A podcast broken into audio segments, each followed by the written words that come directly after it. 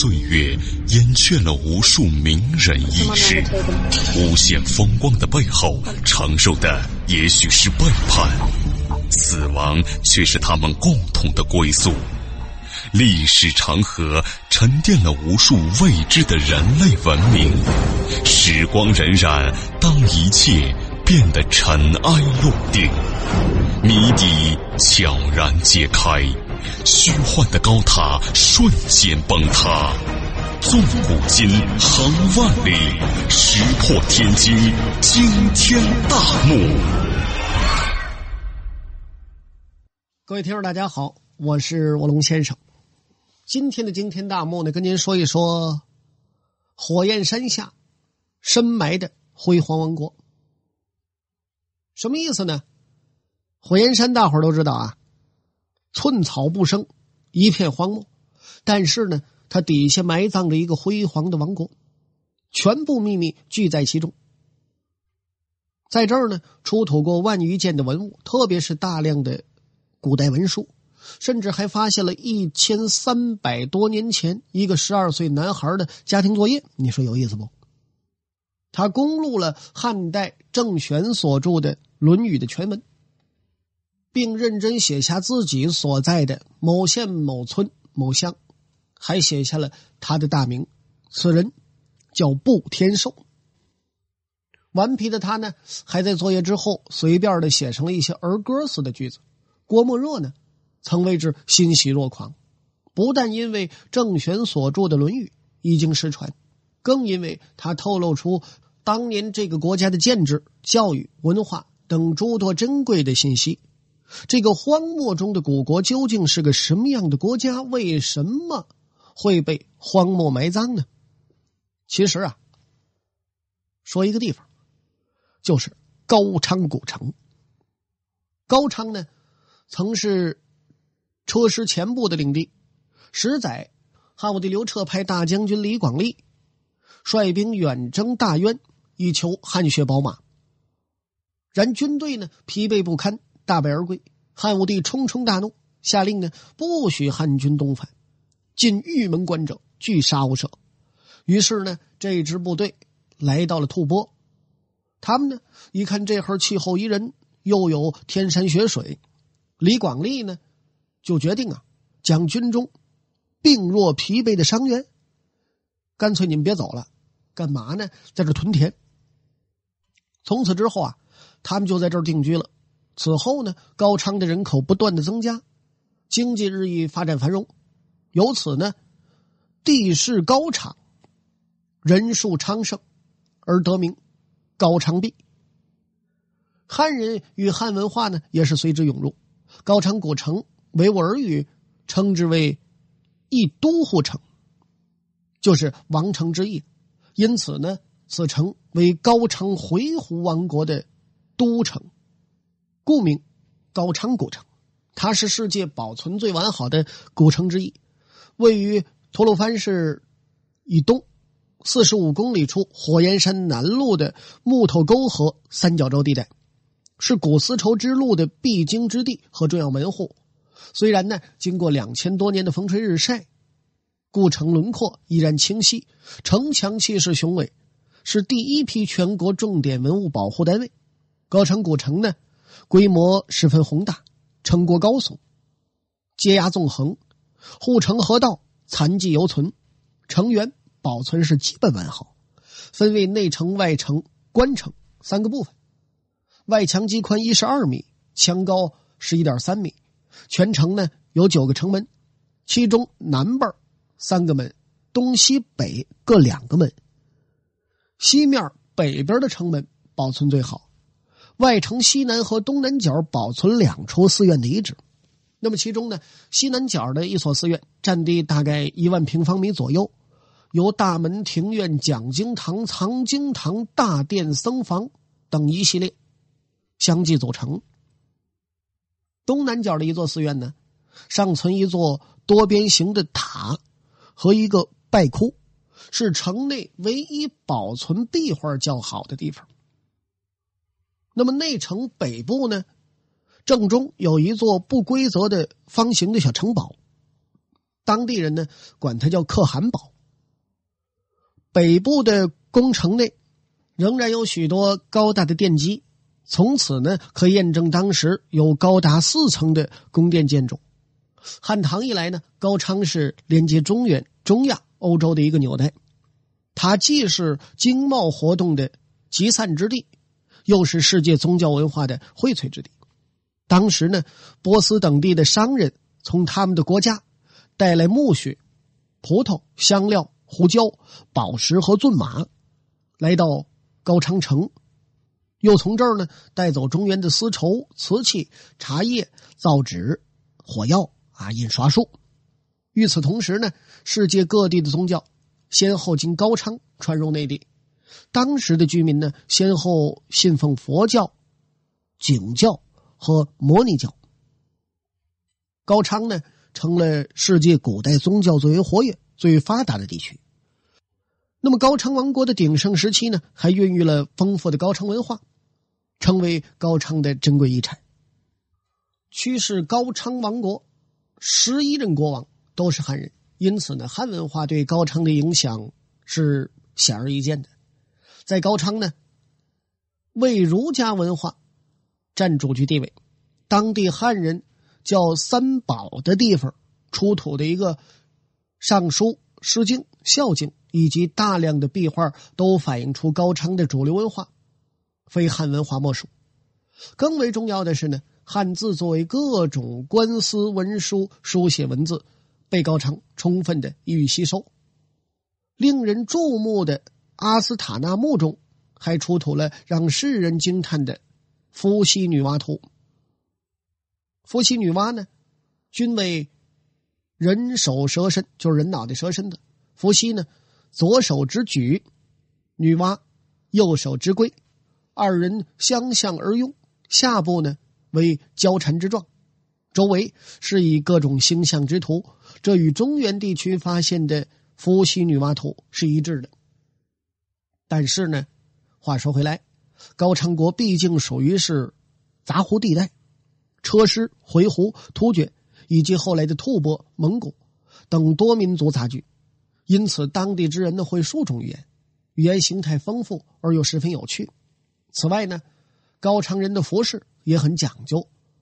据隋、宋的史书记载，高昌人呢讲究服饰，男子穿胡服、曼裆裤、福建、祁阳是猛烈，妇女呢，短袄华裙，珠玉链饰，多美艳啊，就长得很漂亮。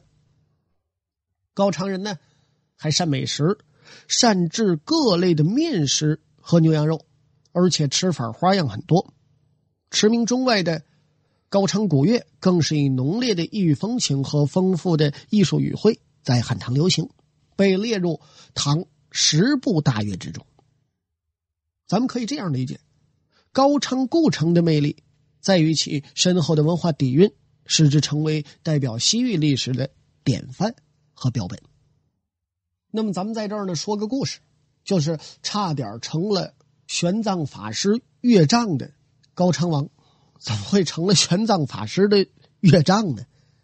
说这话是唐太宗贞观三年，就是公元六百二十九年呐。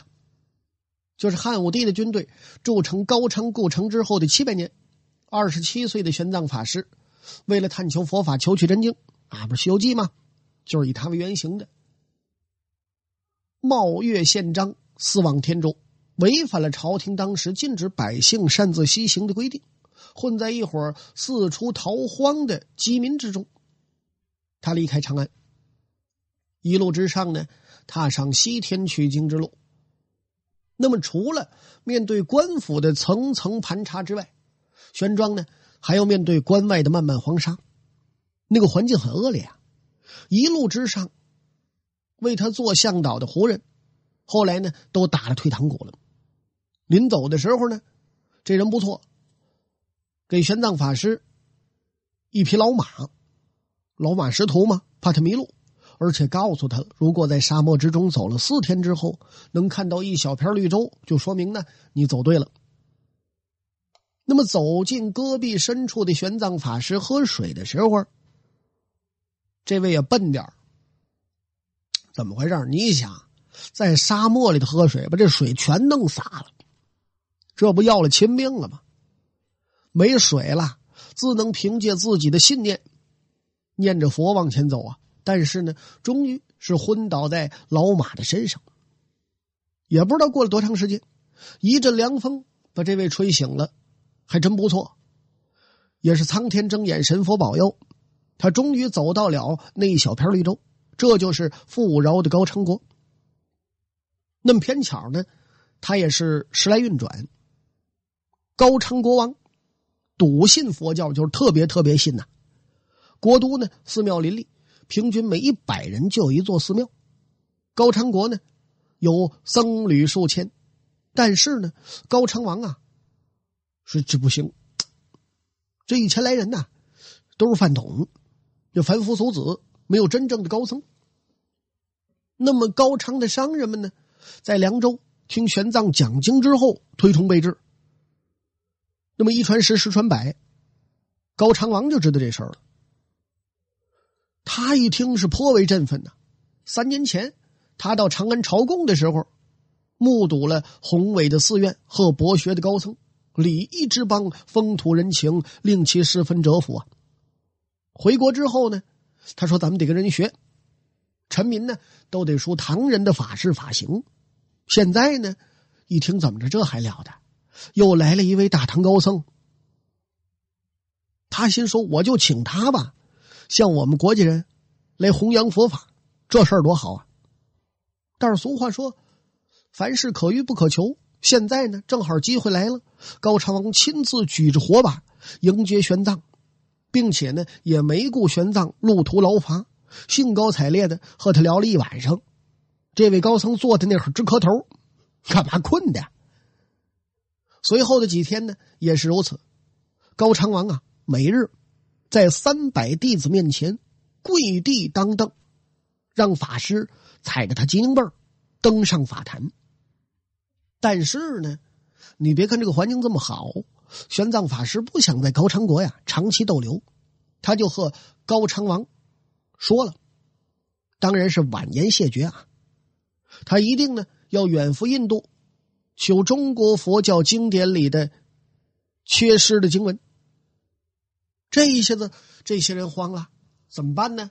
这些人呐，不玄奘想出了一个计策，让玄奘呢成为国王女婿，哎，这就走不了了。但是呢。玄奘一听，这不是闹呢吗？我是出家之人呢，我是和尚，我怎么能娶媳妇呢？这不行，他又婉言谢绝。这高昌王他一看这玄奘法师怎么不知道好歹呢？我这么恳求你，怎么说你都不干呢？他啪一拍桌子，生气了：“呵呵，法师啊，摆在你这面前两条道路，你是或则留下，或则回国。”请你思之再三。玄奘一听，你何必来这套呢？君王，你留下的只能是贫僧的尸骨，绝对留不住贫僧的心肠。而且呢，为了能被放行，玄奘开始绝食，到第四天，那已经饿的不行了，气息奄奄，就一口气了，可把高昌王吓坏了，恳求。说您吃点饭吧，恢复身体，我好让您走。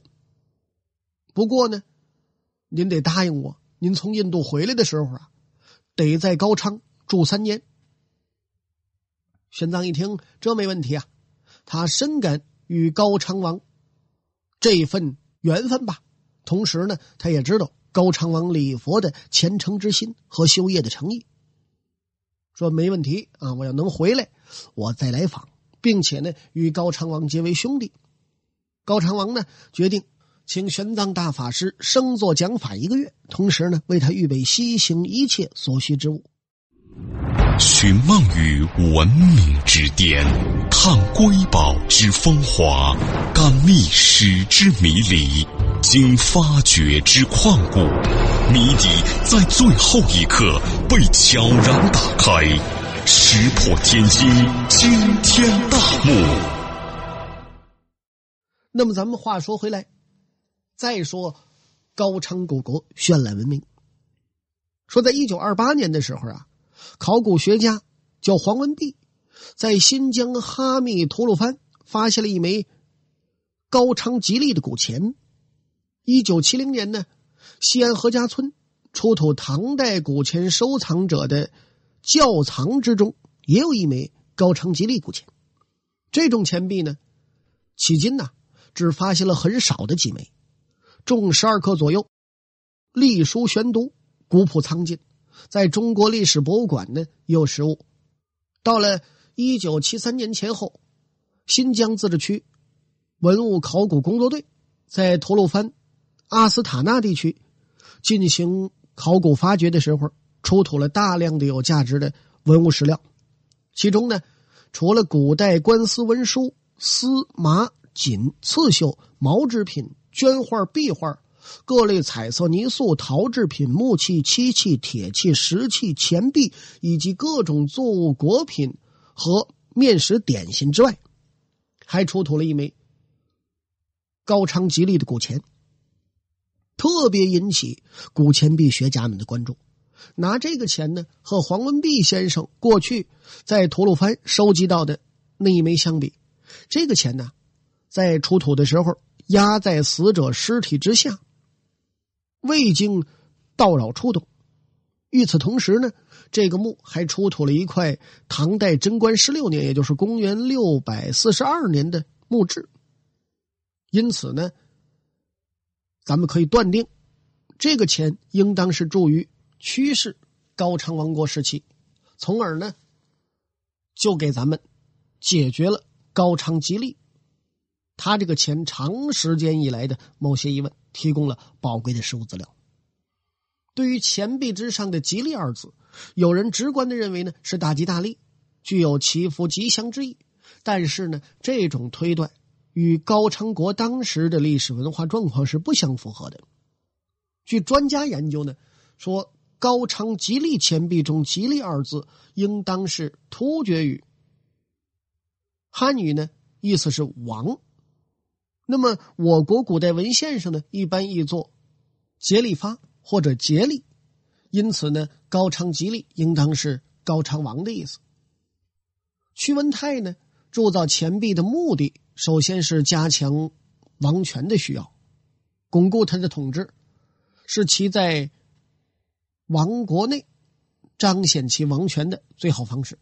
其次呢，高昌国是唐代统治下的附属国。在好些事情上要听从唐朝的调遣，因此呢，在这一点上，高昌国王在心里可能很不服气，但是呢，又不能表现出来。于是呢，屈文泰就想到了用铸造钱币的方法来显示自己的独特地位、独立地位。高昌吉利钱币发现数量稀少，且绝大部分呢没有流通磨损的痕迹，制作呢又极为精整。因此，高昌吉利钱币在当时并不是市场上的流通，也就是说用来交换的纸货币，而类似于今天的纪念币性质的货币，用于赏赐或者是馈赠之用。那么，高昌吉利钱是农耕的汉文化与游牧的突厥等文化相互交融、融合的结果。同时呢，也向现代人反映出了高昌社会当时以汉胡交融为特色。透过一枚钱币，咱们可以看出当时的民族、地域文化、政治语言、婚俗、丧俗、服饰等方面的各样特色。那么，高昌的一切难免消失，如同每一个被建立起又毁灭掉的城市。在被人们遗忘千年之后，他终又回到了人们的视野。具有德俄血统的格列尔是最早向世界发布高昌古城消息的人。他在一七七五年前后来到了吐鲁番，带走了最初有关高昌古城的资料。一九零二年，四十二岁的勒科克参加了第一次德国在吐鲁番一带的考察发掘。几年之后呢，他又亲自率领探险队再次深入高昌地区，带走了大量的文物珍品，成了取走最多中国古代文物的外国探险家。那么说，高昌古国是怎么灭亡的呢？高昌壁建成后，就成了庶几校尉的一个治所，引来了一批一批的汉军驻扎。到了东汉时期呢，作为屯军驻地的高昌壁渐渐的被高昌垒所取代。高昌呢，无论作为垒还是作为壁，都是以驻军为主，所以呢，整个建筑都保持了浓厚的军事色彩。在它的废墟上呢，还能看到城堡、壁垒和建筑的工事，都能够有所体现。那么到了东汉后期，高昌不再作为神秘幻访的军事营地。已发展成了一座拥有相对固定人口的城市。到了公元四百四十八年，沮渠氏北凉流亡政权兼并了车师前国，在高昌立稳了脚跟，第一次统一了吐鲁番地区，建立了历史上第一个独立王国。从此，高昌从郡过渡到国，其建制呢也向国的建制转变。吐鲁番地区的历史开始了改天换代的。崭新机缘。到了公元六百四十年，唐统一高昌，在此呢，至西周，下辖五县，高昌自此进入了繁华昌盛的最佳时期。九世纪中叶以后，回鹘人在此建立了回鹘高昌王国。随着铁木真的崛起和蒙古国的建立，铁木真被尊为成吉思汗。成吉思汗发动了规模巨大的西征运动，征服了从蒙古高原直至中亚的广袤地区。高昌回鹘义都护巴尔舒阿尔特地金见时机成熟，就于一二零九年谋杀了西辽王朝的驻高昌的使者，正式脱离西辽的监护，归顺于草原上新兴起的势力——强大的蒙古帝国。那么，据《蒙古秘史》其上的记载，写明了义都护归顺成吉思汗的过程，说唯吾种的主。义都乌替差使者阿替其次黑等来见成吉思汗，说：“俺听得皇帝声明，如云镜见日，冰消见水一般，好生喜欢了。若得恩赐贺，愿做第五子，出气力者。”成吉思汗说：“你来女子也与你第五子。”也叫你做，于是，一都替将金银珠子、断匹这些东西都拿来拜见成吉思汗。成吉思汗呢，遂将阿勒阿勒屯明的女子赐给了他。高昌都城呢，虽然保住了，但高昌回鹘王国从此是一蹶不振。从十三世纪义都护纽林地金这个时候起。高昌回鹘一直忠于元氏的皇室，与蒙古西北诸王赌阿之乱作战。为了躲避叛乱的势力呢，元朝大汗忽必烈决定将高昌义都护治所从高昌迁往哈密。可不久，哈密城被攻下，高昌义都护率部逃入嘉峪关内，高昌王国名存实亡。到后来，察合台汗国建立之后。首领呢，叫图黑鲁，铁木尔汗，首先成了信奉伊斯兰教的蒙古汗王。